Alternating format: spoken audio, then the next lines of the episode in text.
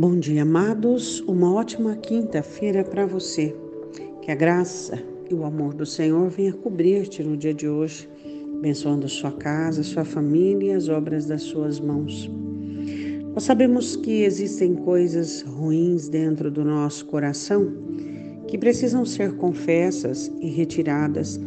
E esse é um trabalho, uma obra do Espírito Santo de Deus, diariamente dentro de nós.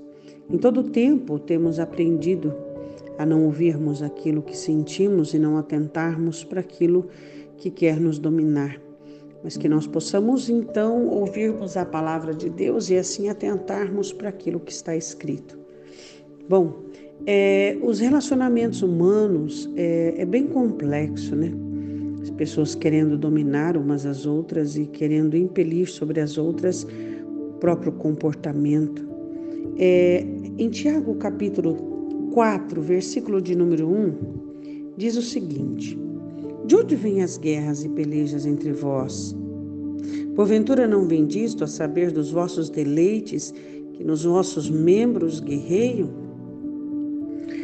Ah, tanta deleites, desejos, vontades, aspirações dentro de nós.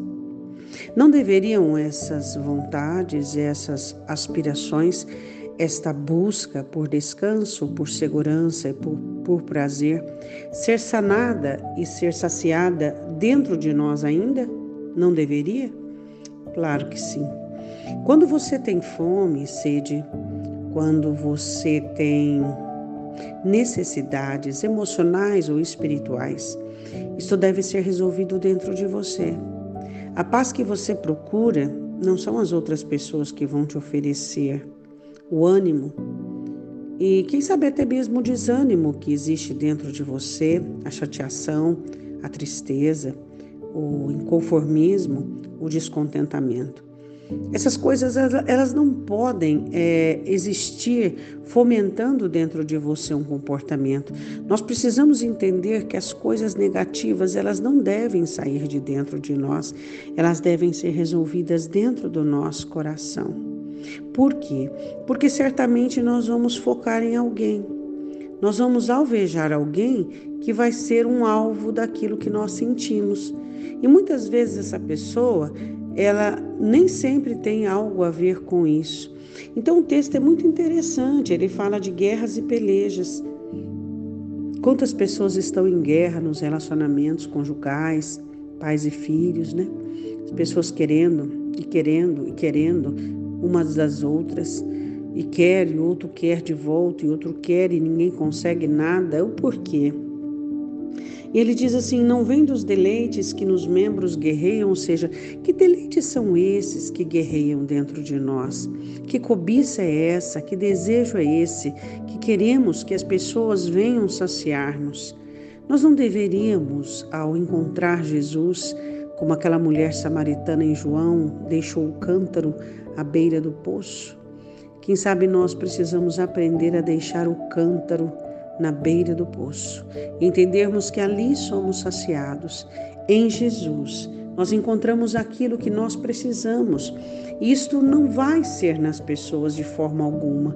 Enquanto nós acharmos que as pessoas vão nos suprir de qualquer maneira, as guerras e as pelejas estarão presentes, trazendo tormento, separação, amargura, trazendo é, sofrimento de toda espécie.